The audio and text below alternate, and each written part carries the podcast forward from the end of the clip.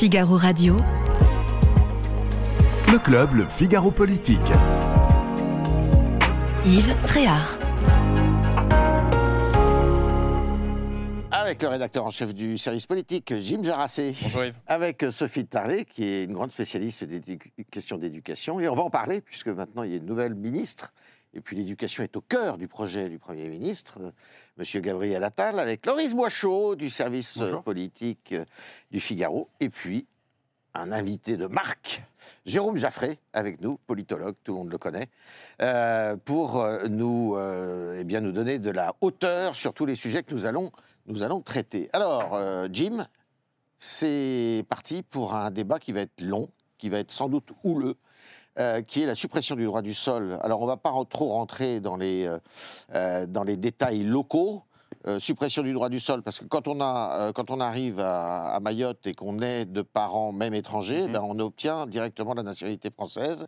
Et c'est ce qui fait un appel d'air auprès des Comoriens et aussi auprès de beaucoup d'Africains qui viennent du continent et notamment de la région des Grands Lacs. Mais le sujet déjà enflamme le personnel politique. Il enflamme le personnel politique parce que c'est un sujet évidemment très sensible. Il y avait déjà une première dérogation qui avait été réalisée sur cette question du droit du sol, je crois que c'était en 2018. À Mayotte euh, À Mayotte, euh, lors de la première loi asile-immigration. euh, L'État avait déjà considéré qu'il y avait une dérogation nécessaire sur le territoire de Mayotte, puisqu'on on a affaire à une situation très particulière avec euh, un afflux euh, de migrants absolument considérable en comparaison euh, avec évidemment ce qu'on connaît en métropole. Euh, la situation s'est empirée d'année en année pour arriver à une situation qui est aujourd'hui absolument explosive. On a vu hein, des reportages qui ont été faits notamment des La moitié de la population n'est pas française. La moitié de la population n'est pas française. On dit dans les hôpitaux que 90% des, des bébés qui naissent aujourd'hui à Mayotte sont d'origine euh, étrangère. Donc évidemment, ça pose des questions en termes de, euh, de droit euh, à, la nationalité euh, de- Et d'appel d'air. Donc Gérald Darmanin a pris cette, cette question très au sérieux et donc est arrivé à Mayotte dimanche matin avec une, cette annonce dans les, dans les bagages de vouloir organiser une réforme constitutionnelle pour eh bien, modifier cette question du, du droit du sol. Évidemment, ça, crée des, remous politiques. Pourquoi?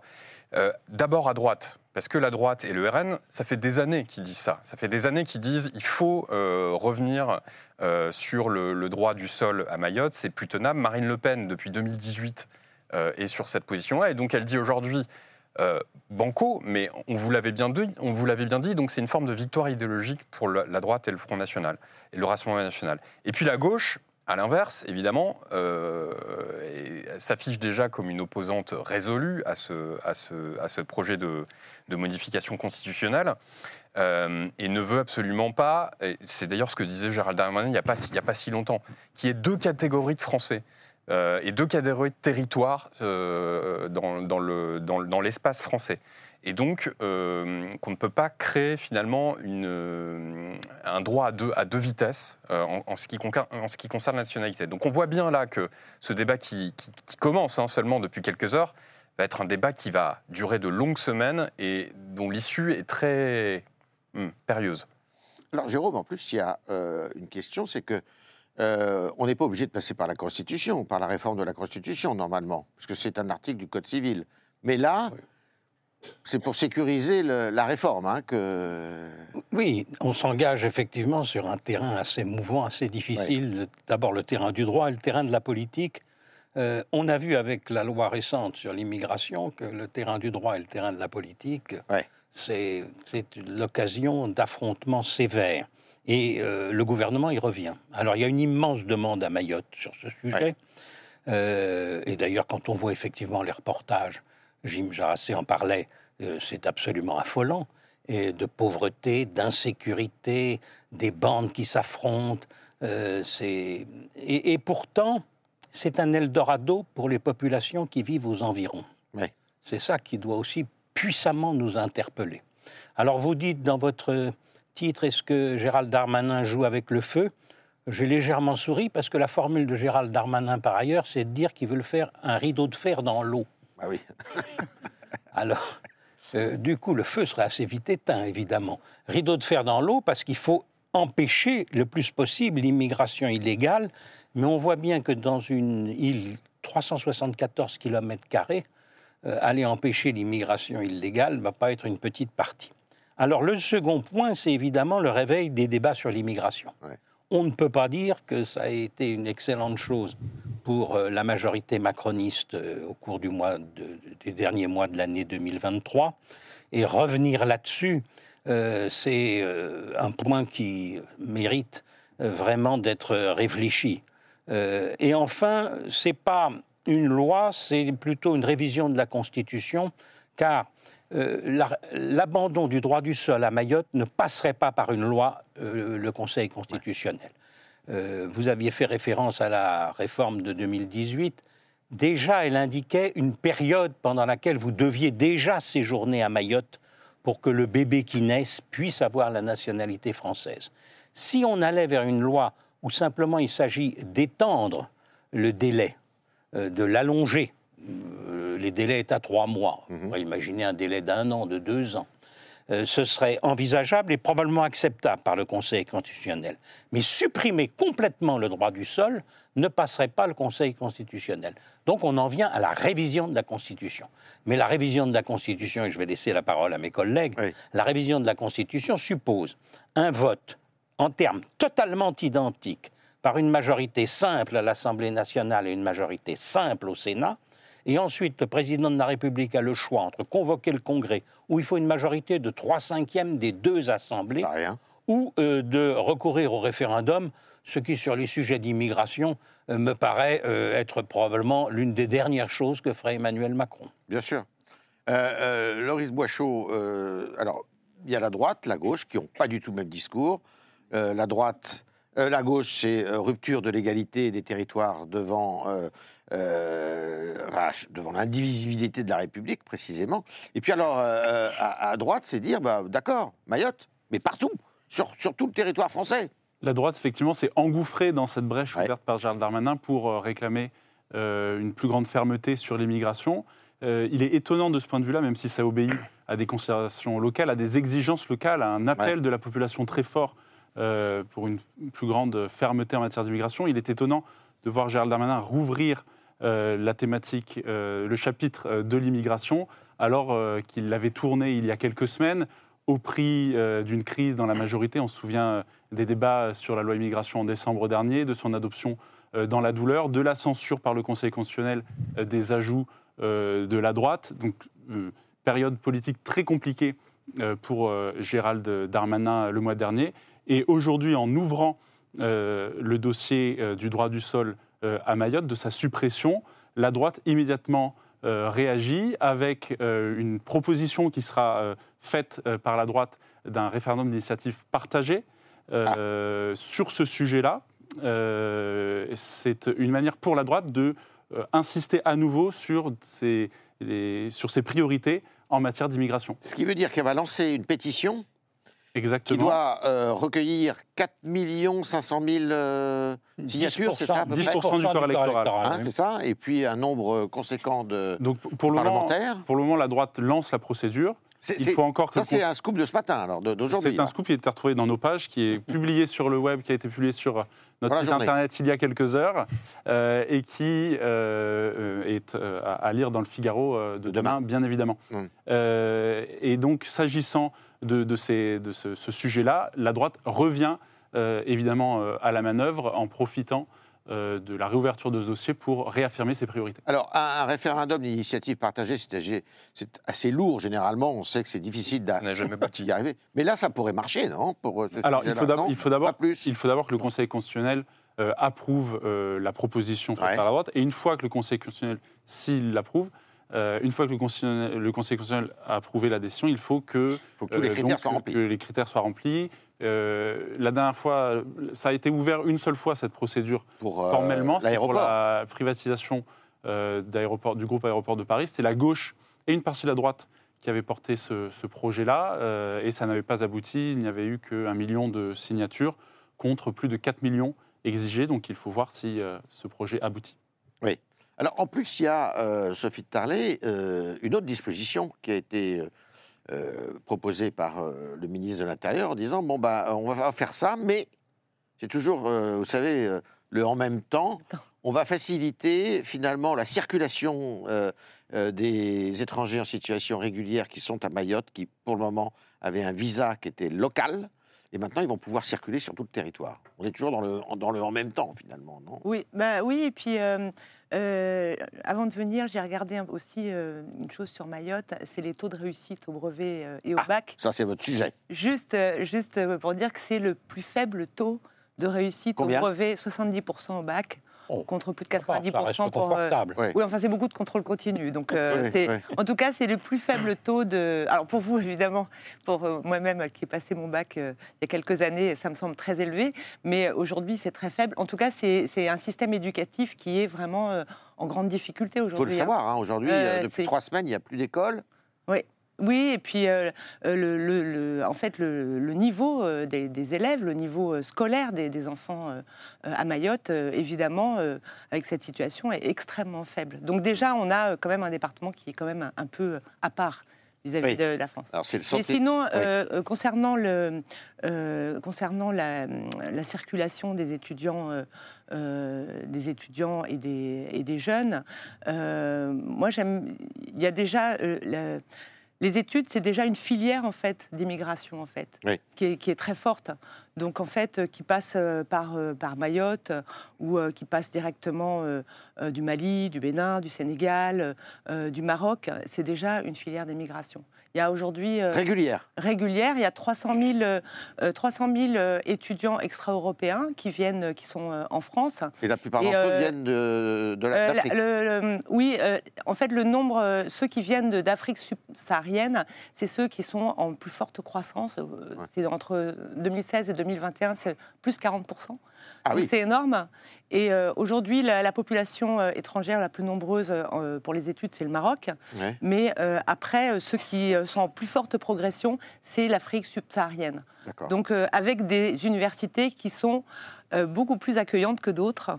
Euh, Paris 8 euh, euh, en particulier. Donc certaines universités les accueillent beaucoup plus volontiers que d'autres. Mais c'est une filière d'immigration euh, qui est très très importante en fait. Très important. Ce, ce que réclament finalement les, les Mahorais, c'est que Ouais. euh, la métropole Mhm. participe justement à cet effort d'intégration et de régularisation, de, en tout cas de ceux qu'on peut régulariser.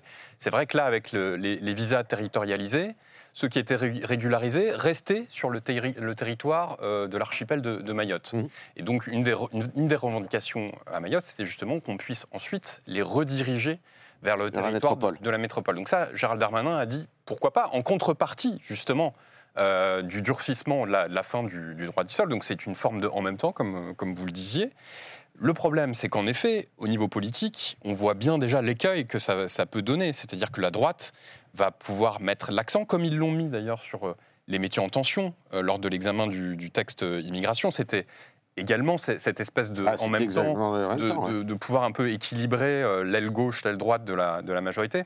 Là, on voit bien qu'ils vont avoir du mal à se mettre d'accord sur une, con- une conception commune euh, d'un texte. Et, et comme euh, Jérôme le disait, il va falloir que le texte soit voté de façon identique à l'Assemblée et au Sénat. Donc euh, tout ça va être euh, très euh, délicat à négocier dans les semaines à venir. Est-ce que, Jérôme, d'après vous, c'est une réforme qui peut être envisageable et envisagée d'ici à la fin du quinquennat? Écoutez, euh, d'abord, euh, le problème de la circulation, ce ne sera pas dans la révision constitutionnelle. c'est- c'est un texte législatif séparé, euh, donc ça n'est pas, ça n'est pas la même chose. Pour la révision constitutionnelle, il faut bien considérer que ça ne va pas être simple, effectivement, à réaliser, parce que la droite a gardé quand même le souvenir que sur le débat de l'immigration, elle avait été roulée par le pouvoir. Euh, on lui avait, pour obtenir ses voix, on avait accepté des tas de choses dans le texte en plus, et que, euh, on a- et que le pouvoir macroniste a encouragé quasiment le Conseil constitutionnel à dire tout ça n'a rien à faire dans la loi, puisque euh, ça n'était pas notre projet de loi initial, ce sont des cavaliers législatifs, comme beaucoup de gens en France ont appris cette expression assez étonnante. Donc euh, le- la droite n'a pas apprécié, le Sénat n'a pas apprécié non plus le rôle qu'on lui a fait jouer. Il n'est donc pas du tout évident que le service soit rendu aussi commodément de dire on accepte de voter euh, en termes identiques euh, exactement ce que souhaite le gouvernement dans les termes voulus. Soit dit en passant, euh, le référendum d'initiative partagée, c'est 4 700 000 personnes qui, sur le site euh, du Conseil constitutionnel, déclarent euh, euh, en mettant la, pièce, la photo de leur pièce d'identité comme élément de contrôle du fait que ça n'est pas euh, quelqu'un qui s'amuse à faire 50 000 voix avec un robot, euh, la, la chose. Eh ben, c'est inatteignable. Donc, le référendum et, et- et la droite dans l'état où elle est, 4 700 000 personnes, c'est beaucoup plus que son propre électorat. Donc, ça me paraît euh, très difficile. Je parle de la droite partisane, bien Oui, oui. Ce, ce débat a un mérite, c'est qu'il va obliger euh, la classe politique à se positionner euh, face à la situation euh, exceptionnelle de Mayotte. Est-ce que le caractère justement euh, exceptionnel, extraordinaire, quand on regarde les chiffres, plus de 40% euh, s'agissant de la hausse de la population sur ces dix dernières années, euh, une immigration euh, clandestine euh, massive, euh, est-ce que ce caractère exceptionnel de la situation va conduire une partie de la gauche, une partie de ceux qui sont euh, euh, idéologiquement, fondamentalement opposés euh, à la suppression du droit du sol, va les faire changer d'avis face à, la situation à Mayotte. Ce débat permettra de trancher, ce qui est d'autant que les élus locaux réclament quasiment à l'unanimité quand on parle avec des parlementaires ou des maires ou des conseils municipaux maoris réclament des mesures de fermeté en matière d'immigration compte tenu de ce qu'ils vivent sur place, euh, de la pression qui est exercée aussi sur les services publics, sur les écoles, euh, avec l'équivalent d'une classe euh, qui arrive chaque jour sur l'île s'il il fallait scolariser les personnes qui, qui, a- qui arrivaient chaque jour. Donc est-ce que cette, ce contexte-là, explosif localement, va faire changer d'avis certaines personnalités politiques à l'échelle nationale, à Paris, en métropole? Euh, Ce sera une des réponses qui sera apportée par le déroulement du- de ce débat. Il faut savoir que Loris connaît Mayotte. hein. Vous m'y avez emmené, C'est- vous m'y aviez envoyé un Envoyé. reportage. C'est notre expert euh, maison, en effet. Il y, a- il y a un écueil euh, pour Gérald Darmanin. Pour, pour le, pour le gouvernement dans, cette, dans toute cette opération, je pense. Euh, c'est vis-à-vis du Front Nation- du, Rassemblement National. Euh, Ouais. Puisqu'il y a toujours le risque, vous savez, de l'original et de la copie. Euh, Ouais. C'est-à-dire que quand on essaye d'aller sur le terrain politique de son adversaire, et là c'est qu'on le veuille ou non le cas, puisque encore une fois, je le rappelais tout à l'heure, euh, c'est une mesure qui est, soutenue par le Rassemblement national depuis maintenant plus de quasiment dix ans. Euh, eh bien, on, se met sur le terrain de l'adversaire et donc on lui, légitime finalement euh, ses thèmes et on lui, on lui donne la possibilité d'aller toujours plus loin finalement dans l'escalade idéologique. Euh, et donc c'est quelque chose, quand on se souvient qu'il y, y a- il y a encore quelques mois, euh, Gérald Darmanin euh, qualifiait Marine Le Pen de trop molle Mhm. euh, dans- lors d'une émission de télévision. Là, on voit bien qu'il y a finalement un- des errements stratégiques vis-à-vis de, de- de la droite nationaliste et que eh bien, Emmanuel Macron ne sait toujours pas exactement sur quel pied danser vis-à-vis de Marine Le Pen. Et ça se, ça se voit dans les sondages. C'est-à-dire que La difficulté dans ce débat, c'est que la dimension diplomatique se superpose aussi Ouais. à la, au contexte local. il y a Avec, du pragmatisme, évidemment. on est de- il s'agit du seul département français qui est revendiqué par une puissance étrangère, en l'occurrence les Comores. C'est comment Euh, et donc ça complexifie dont le également président euh, est la président de l'Union africaine dans un contexte assez anti-français euh, dans l'hémisphère sud. Et qui est l'un des pays les plus pauvres du monde, euh, à quelques kilomètres des côtes Bien maoraises, sûr. donc françaises. Alors, pendant ce temps-là, bah, on a un Premier ministre qui s'exprime, un Premier ministre qui s'exprime beaucoup, on va dire ça, et puis qui euh, nous fait comprendre, avec des messages, notamment dans son discours de politique générale, euh, sa déclaration de politique générale, que, eh bien, euh, va essayer d'éviter quand même au maximum la loi. Mais quand on regarde l'interview d'hier, que j'ai relu plusieurs fois chez nos confrères du Parisien, on s'aperçoit qu'il y a beaucoup de lois qui sont en préparation quand même. Il y a la loi Macron 2, il y a une loi d'orientation agricole, euh, il y a euh, plusieurs, euh, une loi de simplification aussi administrative. Enfin, il y a beaucoup de choses Mm. où il va être obligé quand même de, eh bien, d'affronter euh, la- l'Assemblée nationale. Et puis, alors, il y a un domaine vaste, très vaste, qui est celui de l'éducation, Ouais. chère Sophie, euh, dont il parle beaucoup. Alors là, Ouais. il peut peut- peut-être faire l'économie Oui, euh, du que- travail législatif. Oui, moi j'ai vu dans le, le même interview euh, euh, qu'il souhaitait euh, interdire les réseaux sociaux, par exemple, euh, Ouais. aux moins de 15 ans. Euh, qu'il y avait des mesures, euh, bon, on n'a pas besoin de loi pour faire ça. hein, il faut Uniforme ça- non plus. euh, L'uniforme, il faut que ce soit voté par les, commu- par les conseils d'école. Ouais. Donc, il n'y a pas forcément besoin de, de loi. Euh, restaurer, restaurer l'autorité à l'école, je pense qu'on n'a pas besoin de loi non plus. Ouais. Euh, et, euh, et tout ce qui est. c'est curieux, dans cette interview, j'ai été étonnée. On a, il parle des réseaux sociaux. Là encore, aujourd'hui, il y a eu une annonce de la ministre sur le harcèlement à l'école et, et- et de ce problème-là. Il n'a pas du tout parlé de la pornographie, l'accès à la pornographie chez les jeunes, qui est quand même quelque chose qui est quand même très défendu par euh, Brigitte Macron. Mais en tout cas, non, là, il n'y a pas forcément besoin de, de loi pour, euh, euh, pour restaurer euh, l'autorité. Euh, on verra avec la nouvelle ministre de l'Éducation nationale, euh, notamment euh, sur le recrutement des profs. Mais là, là non plus, il n'y aura pas forcément besoin Alors, de loi. justement, euh, Madame Belloubet, qui euh, vient plutôt de la gauche, euh, est-ce que c'est lisible un petit peu toute cette. euh, euh, J'avoue que j'étais un toute- peu euh, toute surprise. L'action du président Macron. Mais euh, peut-être que c'est astucieux de mettre quelqu'un de gauche pour mettre en place une politique de droite. Ah. Euh, Exactement. C'est la définition du macronisme que vous venez de donner Exactement. en une phrase. Donc, euh, je pense que ça peut être un peu astucieux de se dire, euh, finalement, euh, du coup, bah, les, les, les profs pourront pas trop se plaindre, puisque finalement, c'est une femme de gauche qui a été ancienne rectrice, qui connaît bien les syndicats étudiants, les syndicats lycéens, les syndicats d'enseignants, je veux dire. Donc, ça peut être, pourquoi pas, si en tout cas elle a accepté la feuille de route de Gabriel Attal sur le retour de l'autorité, le retour de, problème de sécurité dans les écoles. En tout cas, elle, a- elle aura trois défis. Moi, Je ne pense pas qu'il y ait besoin de loi pour ces trois défis. C'est améliorer le recrutement euh, des professeurs, remonter le niveau des, des élèves, qui est quand même en chute libre, hein, euh, euh, et puis, euh, troisièmement, assurer la sécurité euh, des enfants dans les écoles. Là non plus, euh, il n'y a pas besoin forcément de loi. C'est pas rien. Jérôme. Un, un mot dans la, dans la continuité de ce que vient de dire Sophie de Tarlet.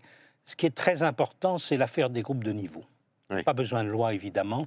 Et la grande question, c'est est-ce que Nicole Belloubet va s'engager vraiment sur ce terrain Ouais. Euh, Là, on attend des déclarations de la ministre. Euh, les groupes de niveau, c'est en sixième et en cinquième, des groupes de niveau en français et en mathématiques, c'est ce qu'avait annoncé Gabriel Attal. C'est une affaire capitale, parce que vous ne réussissez pas si, euh, sans les enseignants. Et c'est ça le problème qu'avait Madame Oudéa Castera au bout d'un moment, c'est qu'elle n'avait plus la capacité de dialoguer avec les enseignants et de les entraîner. Mais c'est extrêmement difficile à mettre en place. Ça change tout à fait les choses pour les professeurs, puisque les professeurs, ils s'adressaient à une classe, certes hétérogène, mais qui était leur classe. Là, il faut que les professeurs, dans un collège, s'arrangent entre eux pour savoir d'abord organiser les groupes de niveau, euh, un bon mois en rentrée scolaire hein, pour arriver à mettre ça sur pied, bon, et ensuite acceptent euh, le groupe de niveau le plus faible, c'est là où il faut mettre le meilleur professeur, Ouais. qui n'a aucune envie d'aller dans le groupe de niveau le plus faible. Faible. On- parlons concrètement. Et effectivement, vous avez tout à fait raison, tout ça échappe à la loi. Mais tout ça est un problème absolument central parce que Gabriel Attal a éclairé les choses lors de son court passage au ministère de l'Éducation et fait de cette question un enjeu absolument prioritaire. Donc vous avez raison, il y a des lois quand même, et on va en reparler, Ouais. que Gabriel Attal finalement a dit dans cette interview du Parisien, mais euh, la question des groupes de niveau, c'est là-dessus que j'attends les interventions prochaines de Madame Belloubet. Je pense qu'il faut. euh, là, on a besoin de surtout quelqu'un de conviction, quelqu'un qui entraîne tout le monde euh, vers son projet. C'est vrai qu'Abriel Attal, quand il avait été brièvement ministre de l'Éducation, avait, avait ce, pouvoir-là d'entraîner. En fait, finalement, tout le monde était.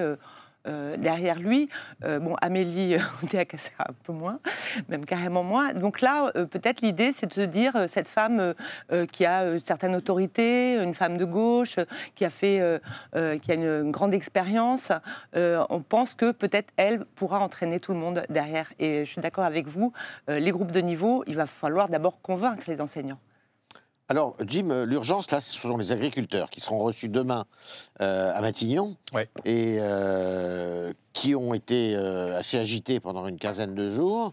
Il y a la perspective du salon, Salon de l'agriculture, toujours un rendez-vous très important. Et ils trépignent, là. hein, D'après Ouais. ce que je sais, ils trépignent. Ils attendent que ce qu'on leur a annoncé soit mis en œuvre. Bah, pour eux, ça va pas assez vite. En tout cas, c'est ce que dit le patron de la FNSEA qui est intervenu euh, hier soir hein, sur BFM TV. Euh, il va être reçu demain par euh, Gabriel Attal avec les- le patron des jeunes agriculteurs. Donc, euh, il y a eu quand même un demi-milliard d'euros de débloqués pour les agriculteurs. C'est c'est- Ouais, quand même euh, se rendre compte de ce qui a été fait de façon très rapide, euh, à la fois donc au niveau financier et puis sur la question des normes. Il y a eu des engagements de prix très importants. Maintenant, ce que les, les agriculteurs, c'est que ça aille le plus rapidement possible sur l'exécution de ces mesures. Et puis, il y a aussi un double calendrier qui est, vous l'avez dit, euh, le salon de l'agriculture qui arrive et qui est traditionnellement une période de revendication et de négociation pour les agriculteurs, les agriculteurs qui en profitent de, ce- de cette exposition euh, qui est, auquel les Français sont très attachés pour faire valoir leurs revendications. Et puis, la négociation de ce projet de loi qui a été annoncé euh, par euh, Marc Fesneau, le ministre l'Agriculteur, de l'Agriculture, et qui donc est en, négociation actuellement et sur lequel les agriculteurs et les syndicats vont vouloir euh, peser. Et donc c'est l'un des textes de loi, justement, on en parlait tout à l'heure, euh, qui, vont arriver dans les, prochaines semaines euh, dans, l'hémicycle de l'Assemblée, et sur, le, sur lequel eh la majorité va devoir trouver une, une, une majorité euh, de co-construction pour faire passer ce texte. Et donc là, on va voir sur le cas précis euh, des agriculteurs, mais de façon plus large, si Gabriel Attal a les moyens de faire passer encore des textes aujourd'hui avec une droite qui s'est radicalisée, qui s'est euh, froissée et qui est de plus en plus euh, euh, bah, compliquée à, à- à ramener dans, cette, dans cet exercice de co-construction. Avec euh, plusieurs tentatives euh, de la part euh, de l'exécutif euh, qui consistent à découper les projets de loi. Ça a été observé l'année dernière sur des textes liés aux énergies renouvelables et au nucléaire. C'est ça. Donc, texte sur les énergies renouvelables, voté avec la gauche, texte sur le nucléaire, voté avec la droite. Cette- ces tentatives-là, ces là stratégies-là vont sans doute être déployées par le pouvoir exécutif dans les mois à venir. Euh, privilégier également la voie réglementaire, c'est ce qu'ils vont faire sur euh, la réforme de l'aide médicale d'État euh, pour les clandestins. Donc, un engagement avait été pris par Elisabeth Borne face à la droite qui était de réformer cette aide médicale d'État et l'exécutif veut s'éviter à tout prix un nouveau débat sur le, sur le thème explosif de l'immigration à l'Assemblée nationale, donc voie réglementaire sur ce sujet-là. Et il faudra surveiller dans l'hémicycle comment Gabriel Attal euh, manœuvre avec les oppositions, euh, notamment les insoumis et l'Assemblée nationale, parce qu'on a entendu ces derniers jours euh, un changement euh, de ligne. Euh, Elisabeth Borne disait Je ne travaille qu'avec l'arc républicain. Derrière le mot républicain, elle, euh, elle voyait tout le monde sauf les insoumis et l'Assemblée nationale. Lui dit Je vais travailler moi aussi avec l'arc républicain, mais pour lui, derrière le mot républicain, il y a toutes les forces de l'hémicycle. Donc il y a un changement euh, d'approche de ce point de vue-là du nouveau Premier ministre. Il faudra surveiller, euh, voir si cela se traduit concrètement euh, lors euh, des votes dans l'hémicycle. Jérôme? Oui, ce que vient de dire Loris Boischot, c'est essentiel. À partir du moment où Gabriel Attal adopte cette position, il, place, il cherche à ce que les oppositions soient placées devant leurs responsabilités. Vous ne pouvez pas dire à la fois il faut soutenir les agriculteurs et ne pas voter un texte favorable aux agriculteurs et demandé par la FNSEA, ce qui pour la droite consisterait donc à continuer de se couper de ses soutiens les plus traditionnels en refusant de voter cette loi, soit dit en passant. Donc euh, c'est pas évident. Ou bien sur d'autres textes, de la même façon, si on l'a réclamé, est-ce qu'on le vote ou est-ce qu'on le vote pas? Jusqu'à présent, c'était très facile. On disait, vous nous considérez comme des malpropres qui n'ont pas le droit de s'exprimer et que leur avis ne compte pas, donc dans ces conditions, n'attendez quand même pas nos suffrages. Euh, maintenant, on est là à dire, ben, mettez vos votes en conformité avec vos opinions. Le risque, car il y a toujours des risques en Oui. politique, c'est ça qui rend la chose passionnante, Bien pour sûr. ceux qui la suivent, bien entendu, c'est que sur un certain nombre de choses, euh, finalement, le gouvernement et la majorité ne trouvent comme soutien que le Rassemblement national à l'Assemblée. Et que Madame Le Pen dit Ah, mais tout ce qui va dans le bon sens, on le vote alors que les LR, froissés, comme le disait Jim, disent il n'en est pas question, c'est pas satisfaisant, et que ce soit donc des, des majorités de voix qui soient les majorités euh, Renaissance, Horizon, Modem, avec le RN qui adoptent des textes. Donc l'imbroglio et le désordre politique seraient à ce moment-là absolus. Il me semble que c'est une des choses qu'il va falloir suivre en 2024. Certainement, certainement. Est-ce que pour le euh, service national universel, le SNU, on est obligé de passer par la loi, euh, Sophie Non, euh, je ne pense pas, non. Ouais. Non, non, je Non, non. ne pense pas. Ça va être C'est pas un service militaire, hein, c'est pas, c'est C'est pas, non service plus militaire, euh, oui, oui. service Ah, militaire. tout je pense dépend que- quand même, Sophie, si on passe du volontariat à l'obligatoire. Voilà, c'est ça, Voilà, c'est ce que ça. j'allais dire. Quand je parle du service militaire, le service militaire était obligatoire. Donc là, évidemment, il faudrait passer par une loi. Tandis que le service, euh, le SNU, n'est pas obligatoire. Pour le moment, Pour le... Bah, je... Non, je ne pense pas qu'il ait la vocation à être euh, obligatoire. c'est ce que j'ai compris, qu'il pourrait le devenir. C'est- c'est- pourrait. Bah, La généralisation, en effet, a été euh, évoquée euh, par Gabriel Attal. Donc euh, après, il faut voir dans, dans quelles euh, conditions ça va se faire, parce que c'est ça- en train de devenir quand même un serpent de mer. Ouais. Euh, mais c'était, ça a été en effet évoqué. Ça a été évoqué quand même. oui. Mais là, aujourd'hui, euh, bah, j'ai encore reçu euh, une, euh, un mail pour euh, mettre mon fils dans un SNU. Donc voilà, c'est c'est quand même assez acté. Mais, euh, mais euh, tant que c'est pas obligatoire, euh, je vois pas. C'est en, en Non, classe de seconde. hein. droit, oui. Oui, c'est en seconde. Et ça dure Euh, je crois que ça dure- oui, une quinzaine, c'est pendant les vacances. pendant les vacances, pour Ouais. le moment. D'accord. Ça mérite encore d'être un peu euh, précisé tout ça. Ouais, ouais, donc j'ai pas encore répondu pour mon fils. mais- On attend la réponse. Alors, il y a les élections européennes, comme vous le savez, qui, euh, vont, euh, qui approchent à grands pas dans quatre mois. Et puis, euh, tout le monde est à peu près en ordre de bataille, sauf le camp présidentiel, précisément. On cherche encore sa tête de liste. Et je vous invite à écouter quelqu'un qui fait partie justement du camp présidentiel, qui s'appelle Jean-Louis Bourlange, et qui manque pas d'humour, vous allez voir. J'ai dit qu'à mon avis, j'avais un conseil à la majorité, c'est de choisir sa tête de liste avant les élections. Laquelle? Quelle est la bonne tête de liste Ah, ça, j'en sais rien. On a, on a éliminé un tas de gens. euh, je, pense que, je pense que le Premier ministre, de toute manière, jouera un rôle essentiel dans la campagne. Euh, il a, moi, je souhaite, vé- véritablement, c'est une des choses que j'ai, qui était sous-jacent dans ma, ma, ma, euh, mon, ma- mon- mon petit an- antagonisme de la semaine dernière avec, avec François Bayrou, c'est le, le souci de, d'aider Gabriel Attal. Alors, Jérôme, est-ce que ça ne pourrait pas être le Premier ministre qui euh, Non. joue justement le rôle de, Ah. de tête de liste? J'aime votre formule. Joue le Joue rôle. le rôle, ouais. euh, subtile nuance. À la vérité, euh, le camp présidentiel, il a son leader et il a son animateur. Il Ah. manque simplement le porte-drapeau. Euh, le leader, c'est Emmanuel Macron. C'est lui qui, en fin de compte, fera des grands discours sur l'Europe pour essayer de convaincre. Euh, il avait pas mal réussi en 2019. Vous avez Oui. peut-être oublié le nom de la tête de liste de 2019. Pas vous, car vous êtes trop compétent. Mais beaucoup, Madame Loiseau, je crois. beaucoup, Madame Nathalie Loiseau. Et euh, c'était tragique, la campagne menée par Nathalie Loiseau.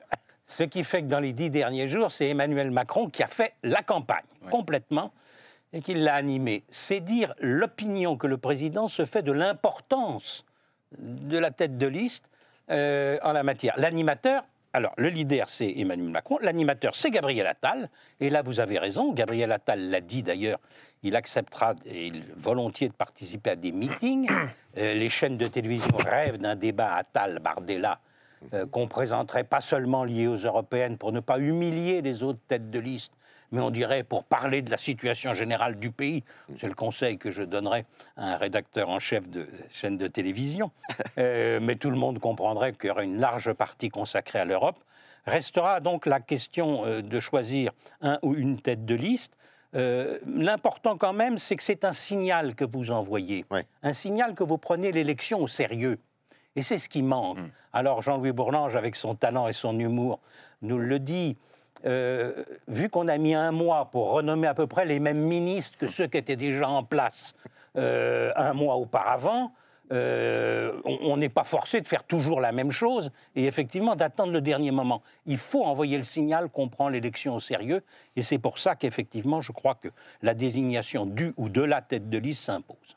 Surtout, le risque, les sondages ne sont pas bons quand même hein, pour la majorité présidentielle. Ils, ils accusent à peu près 10 points de retard sur... C'est effectivement euh, ce que confirme euh, national. le sondage euh, Alors que aux précédentes élections, là où Madame Loiseau euh, était présente, finalement, en dépit de la crise des Gilets jaunes qui pouvait leur être euh, très très euh, dommageable, eh ben, ils avaient réussi à faire ah, quasiment jeu égal.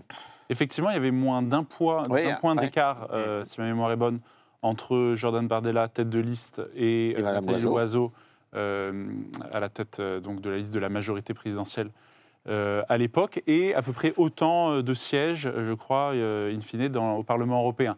Là, ce- cette année, on, voit très clairement qu'il y a une dizaine de points de retard de la liste de la majorité par rapport au Rassemblement national, avec un paradoxe, c'est que le camp Macron est le camp qui se revendique comme le plus pro-européen de la classe politique, mais il est celui qui n'a, parmi les seuls, qui n'a pas désigné de tête de liste. Donc il y a de ce point de vue-là euh, euh, ce paradoxe euh, à souligner et une campagne pour le moment qui est menée donc surtout par Jordan Bardella, par la droite, par les Verts qui ont donné de la voix ces dernières semaines sur fond de crise et, de colère des agriculteurs, avec tout le débat qui a été relancé autour des réglementations européennes, du rôle joué par l'Union européenne dans cette colère-là des agriculteurs, et une majorité qui tente tant bien que mal, par la voix d'Emmanuel Macron, par celle de Gabriel Attal, de porter la voix de ce camp pro-européen, pour le moment sans tête de liste. Alors, ce qu'on constate, Jim, aussi, c'est quand on regarde des sondages,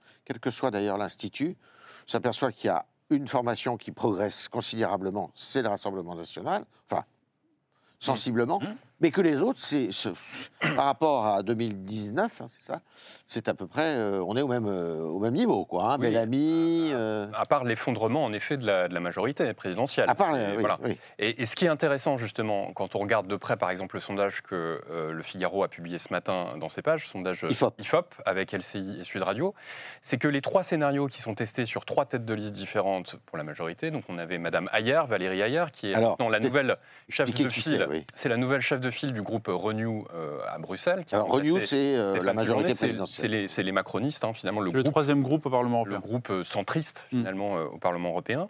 Euh, Clément Beaune, l'ancien ministre des Transports. Alors. Valérie Ayer est, il faut le dire, elle est eurodéputée, Oui, tout à elle fait. est d'une famille d'agriculteurs. hein. Exactement. Donc c'est pour ça que son profil a émergé pendant la crise agricole, parce qu'elle avait finalement toutes les qualités pour euh, répondre sur ce terrain-là. Et puis, Beaune, et puis la dernière, euh, Julien de Normandie, lui aussi un, un ancien ministre de l'Agriculture, donc euh, euh, qui fait figure de, de potentiel euh, candidat tête de liste. Et finalement, on, observe que quel que soit le profil, avec par exemple Valérie Ayer, qui est absolument inconnu du grand public, et quelqu'un comme euh, Clément Beaune, qui, qui s'est euh, illustré politiquement ces derniers mois, bah, finalement, on, on se rend compte qu'on est à peu près dans les mêmes étiages. Ça veut dire quoi? Ça veut dire qu'en fait, le, le choix de la tête de liste n'est peut-être pas la chose la plus primordiale dans cette campagne des élections européennes. Par contre, ce qui est important, c'est de faire campagne. C'est de faire des meetings, c'est d'avoir une ligne, c'est d'avoir un programme, c'est de faire des débats, Mhm. c'est de s'opposer à M. Bardella. C'est ça, en fait, qui manque aujourd'hui à la majorité présidentielle. Et pourquoi? Bah, Parce qu'en fait, on a un parti qui est aujourd'hui dirigé par euh, Stéphane Séjourné et qui est en fait euh, qui se retrouve à être euh, en même temps chef de parti, ministre des Affaires étrangères et eurodéputé. Enfin, c'est euh, c'est juste. Il est plus eurodéputé. Il, est plus eurodéputé. mais même, en- oui. enfin, en tout cas, il est en- en- encore très. Il regarde ce qui se passe à Bruxelles de très près. C'est c'est pas tenable. Donc, il faut une animation de la majorité. Euh, une organisation euh, politique de la majorité présidentielle qui soit beaucoup plus structurée, beaucoup plus solide en vue de cette élection euh, des, européennes. Tout le monde est organisé et c'est vrai qu'il y, a un- déficit du côté de la Macronie.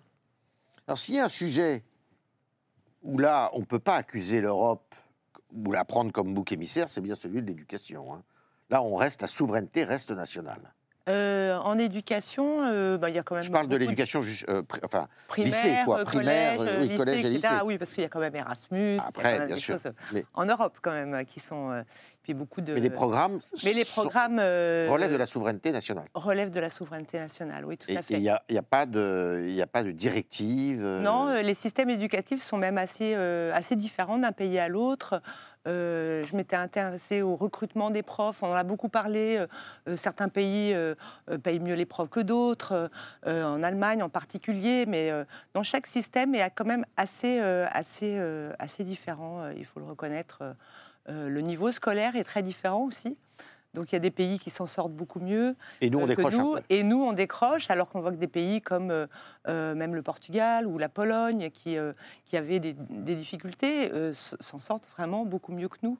Donc, donc oui, on- chaque, chaque pays euh, appris, par exemple, euh, il y a des pays qui ont euh, euh, appris, le, on, on parle du choc PISA, par exemple, parce que c'est quand même une enquête international. internationale. Et, et dans- en Europe, il y a certains pays qui ont vraiment eu à cœur à, à- à redresser le niveau scolaire de, des, des enfants, et quand d'autres, nous, on a été souvent longtemps dans le déni. Donc non, là, l'Europe, pour ça, N'intervient pas. n'intervient pas spécialement, non. Alors, Sophie, coup de cœur, coup de griffe. Écoute, On oui, va passer à cela. Qu'est-ce- alors, qu'est-ce que vous nous proposez? De- Bah, euh, Vous commencez par le coup de moi, griffe, le- peut-être euh, Coup de cœur. euh, Coup de griffe ou coup de cœur Bah, Coup de cœur euh, déjà, euh, comme j'ai écrit un livre sur le harcèlement à l'école, une petite pub. Ah. Donc, euh, la, la ministre a parlé de harcèlement. Il y a une étude qui est parue, euh, qui est parue là-dessus aujourd'hui, et elle en a parlé. Donc, déjà, je suis assez contente qu'elle parle de ce sujet. Donc, voilà, que, un sujet qui touche de près le- la sécurité dans les écoles. Et, et qui est, et puis, Gabriel Attal a parlé. C'est le- lui qui a beaucoup contribué à le faire Ouais, connaître, ce sujet. a parlé dans l'interview par, nos confrères euh, dans le Parisien, euh, justement du fait de limiter l'accès aux réseaux sociaux euh, par, les, jeunes. Et j'ai trouvé que c'était bien. Alors, je trouve qu'on patine parce que ça fait quand même. euh, 10-15 ans qu'on parle de ça et on en est toujours au même point. On est toujours à négocier avec les plateformes pour limiter la pornographie, pour limiter la- l'accès aux réseaux sociaux.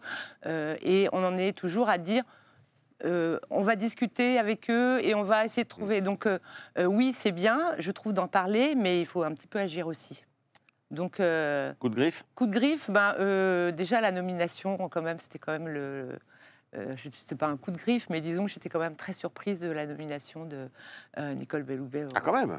Bah oui, euh, j'étais quand donc même. elle est à la fois votre coup de cœur et votre coup de griffe. bah, voilà, exactement. J'étais j'étais contente qu'elle parle de ça, mais d'un autre côté, euh, c'est vrai, je dis quand elle, enfin, quand il y a eu l'annonce, euh, j'étais quand même euh, très étonnée euh, et un peu lasse en fait de toutes ces euh, nominations de, de ces ministres qui euh, qui redisent la même chose, les fondamentaux, et puis rien n'est jamais fait. Donc euh, beaucoup de, de lassitude. Donc j'espère. euh, J'étais un peu désagréablement surprise de sa nomination, mais bon, euh, j'espère que quand même ça va bien se passer. On va Je- pas lui faire un procès. Voilà, on va pas lui avant faire un procès d'attention. Voilà. Loris, alors Coup de Coup de cœur cœur, ou coup de griffe griffe Alors, bah, on commence par le coup de griffe. Alors, euh, coup de griffe, c'est l'émission L'événement sur France 2 la semaine dernière, Ah. avec euh, Gabriel Attal en invité euh, d'honneur. Je regrette qu'il n'ait pas. euh, euh, se soit pas lancé dans un débat au cours de cette émission. J'ai l'impression que le format du débat politique avec des têtes d'affiche est de plus en plus rare. Et, et, je me souviens que France 2 organisait il y a quelques années des émissions de débat où Édouard Philippe, euh, euh, à l'époque, avait affronté Jean-Luc Mélenchon. J'aurais aimé voir euh, la semaine dernière euh, le Premier ministre, euh, nouveau Premier ministre, débattre face à une figure euh, de, l'opposition. La Même s'il y a eu des confrontation débats, audiovisuelle n'a plus lieu. Après coup, je m'inquiète de voir qu'elle est de plus en plus Rare. rare euh, dans euh, des créneaux euh, horaires euh, très regardés, Mhm. euh, tels que celui-ci euh, en prime time. Ouais. Et mon coup de C'est cœur, quelque chose que vous regrettez aussi, Jérôme, ça?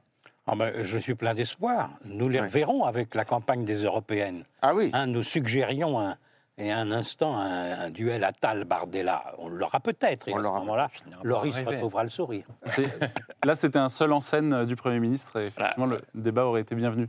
Euh, quant à mon coup de cœur, euh, c'est l'hommage qui a été rendu la semaine dernière dans la Cour des Invalides euh, aux victimes euh, du euh, Hamas euh, le 7 octobre dernier. Euh, J'ai trouvé que euh, la cérémonie avait de l'allure, était au, à un bon niveau. Bon Euh, niveau. Le président de la République lui-même s'est mis à un bon niveau euh, sur fond, euh, malgré la polémique euh, sur la présence euh, d'élus euh, insoumis. Ses mots étaient choisis. Euh, son discours euh, bref euh, était émouvant. Et donc, euh, j'ai trouvé que la cérémonie euh, euh, était belle et à la hauteur. D'accord. Alors, Jim. Coup de griffe. Euh, coup de griffe à François Bayrou. Ah Alors, Voilà. Et, et je vais reprendre euh, notre maître à penser de- du jour, qui est donc Jean-Louis Bourlange, ouais. euh, qui a Je croyais que c'était ironisé- Jérôme Jaffray. Après, après, évidemment, Jérôme Jaffray, euh, qui a ironisé Bourlange sur, est euh, toujours le premier. sur, les, sur, les, sur les propos de, de François Bayrou. Il faut les rappeler quand même. hein. François Bayrou qui a, qui a dit qu'il n'avait pas trouvé euh, euh, d'accord euh, de, de, de ligne avec euh, le, le gouvernement euh, de, de Gabriel Attal et qui a donc inv- in- in- inventé, comme euh, Jean-Louis Bourlange euh, euh, l'a dit, la participation sans soutien. On connaissait donc le soutien sans participation. Et, donc là, on a une forme un peu étrange et qui, je pense, fait du, fait du mal à, la politique. C'est-à-dire qu'il y a un moment il faut savoir, les mots ont quand même une importance en politique. Et quand on, quand on fait partie de la majorité, il faut savoir où- où- d'où on parle et d'où on se place. Et je crois que là, euh, François Bayrou s'est un peu emmêlé les passeaux sur cette séquence euh, qui suivait son, sa relaxe dans l'affaire des assistants parlementaires. Donc ça, c'est Est-ce mon que- coup de griffe. Est-ce que, est que vous l'avez vécu comment, vous euh, Bah, euh, Comme quelqu'un qui a de l'amertume Je qui a- suis terriblement desservi par l'ordre de passation. Ah, vous vu ça également. Parce que du coup, mon coup de griffe était aussi destiné à Ah bah, on, François va, on va y Bayrou. revenir alors. Et ça donnerait le sentiment peut-être d'un acharnement. Non, je, suis donc, je suis donc ennuyé. Il aime bien, il aime bien qu'on parle de lui, vous savez. Et le, mon coup de cœur, alors, c'est les images que j'ai vues ce week-end, place Vendôme, des Français qui sont venus rendre hommage à Robert Badinter, Ouais. sous la pluie, des Alors, centaines de C'était personnes. aussi mon coup de cœur. Ah bah, et ma décidément. foi, Alors, je vous décidément, promets qu'on ne s'est pas consulté. on ne s'est pas consulté. Euh, et, je trouve que ça fait du bien, là, en- euh, Ouais. là pour le coup, ça fait du bien à la politique. Ouais. Euh, de voir qu'il y a encore des Français qui se déplacent euh, pour aller rendre hommage à une personnalité. euh, on n'était pas forcément de son bord politique, mais qui a représenté quelque chose euh, pour la politique française, pour le monde juridique, euh, et puis pour l'image de la France dans le monde. Donc je, voilà, je trouve que ça, ça faisait du bien de voir ça. Voilà. Jérôme, Alors, je, je- bah, je bascule légèrement, du coup. hein. Non, non, mais vos commentaires, Euh, oui. Non, non, je bascule légèrement. Le coup de griffe, du coup, je le destinerai à Abim Meyer. Ah. Le député Abim Meyer, il est en seconde position dans mes choix, du coup j'évolue. Euh, parce que euh, il a, euh, au cours de la cérémonie dont parlait Loris très justement du 7 euh, février, et qui était une belle cérémonie, effectivement, hein, avec euh, des phrases très fortes du président de la République. Oui. La puissance des mots, effectivement, dont parlait Jim, euh, le plus grand massacre antisémite du siècle, c'est quelque chose qui restera euh, comme propos. J'ai regretté beaucoup qu'Abim Meyer se laisse aller à insulter Manuel Bompard dans la cour des Invalides. On peut tout à fait désapprouver la présence des euh, insoumis à cette manifestation. D'autres peuvent y voir un comportement d'unité nationale positif, euh, que ma voix, toutes les forces politiques soient là, mais j'ai trouvé qu'il n'avait pas à insulter euh, un représentant euh, du peuple dans cette manifestation qui était un hommage aux victimes du 7 octobre. Là, c'était tout à fait déplacé euh, et donc euh, gênant. Le coup de cœur, alors là, je diffère très légèrement Oui. de Jim, car c'est à Robert Badinter lui-même, et non pas aux Français qui sont venus signer, euh, pour le, le livret de condoléances que je l'adresse. car Robert Badinter, précisément, on en parlait tous ensemble de l'image de la politique qui est donnée, etc.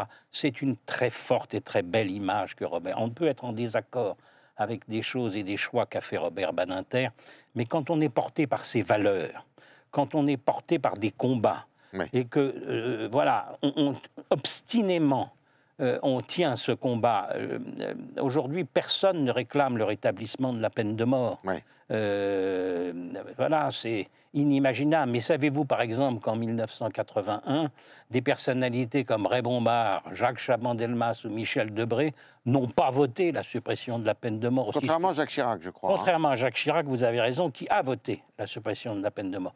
Le délit euh, d'homosexualité Oui. Qui a été aboli en 1982, c'est inimaginable. Parler à des jeunes aujourd'hui de ces questions-là, ils se disent mais dans quel monde vivions-nous à l'époque Ah oui, euh, de pouvoir être. C'était, c'était pour les homosexuels, c'était quelque chose d'épouvantable euh, dans ce genre de choses. Là, l'importance du droit et euh, le fait que les principes républicains sont au-dessus de la loi, parce que les principes républicains d'égalité, de liberté, de fraternité nous guident, on peut trouver parfois que c'est excessif cette lecture du droit. Mais malgré tout, c'est quelque chose qui fait qu'il y a l'unité d'un homme et l'unité d'un combat. C'est pour ça que le coup de cœur peut aller à Robert Badinter. Le coup de cœur peut aller à Robert Badinter. Est-ce que vous êtes tous d'accord pour. Beaucoup disent, bon, bah, il faudrait qu'il entre au Panthéon? Bon, c'est un. Moi, je trouve qu'il y aurait sa place. Il y aurait sa place. Euh, Aujourd'hui, est-ce que euh, Robert Badinter, eh ben, il n'est pas très connu des jeunes, effectivement, comme le disait Jérôme, peut-être que tout ça, c'est tellement acquis. Non, mais que- justement, là, c'est l'occasion de- d'en parler, c'est l'occasion de, de rappeler ses combats. Euh, ce week-end, euh, euh, j'ai écouté euh, bah, des podcasts sur Robert Bonater, sur son combat contre la peine de mort. Et c'est vrai que c'est l'occasion de, de- de les de faire connaître aux jeunes, oui. Ouais. Comment il a pu s'entendre avec François Mitterrand? Ah bah, c'est un très long compagnonnage et un exceptionnel compagnonnage qui dure en réalité dès les années 60 euh, et qui va euh, donc jusqu'à la mort de François Mitterrand par définition. Donc c'est un compagnonnage qui, d'abord, il y a l'admiration que Robert Badinter portait à François Mitterrand, à son talent politique, à son talent d'orateur. Ouais. C'est des deux orateurs Bien sûr. hein, qui sont. Et Mitterrand, par ailleurs, était lui-même avocat, euh, ne l'oublions pas, même s'il a peu exercé, on voit bien. Alors, sur le Panthéon et votre question, moi, je ne suis pas favorable à des panthéonisations immédiates. Ah. Je trouve ça déplorable. Je pense qu'il faut laisser un peu de temps, qu'il faut laisser.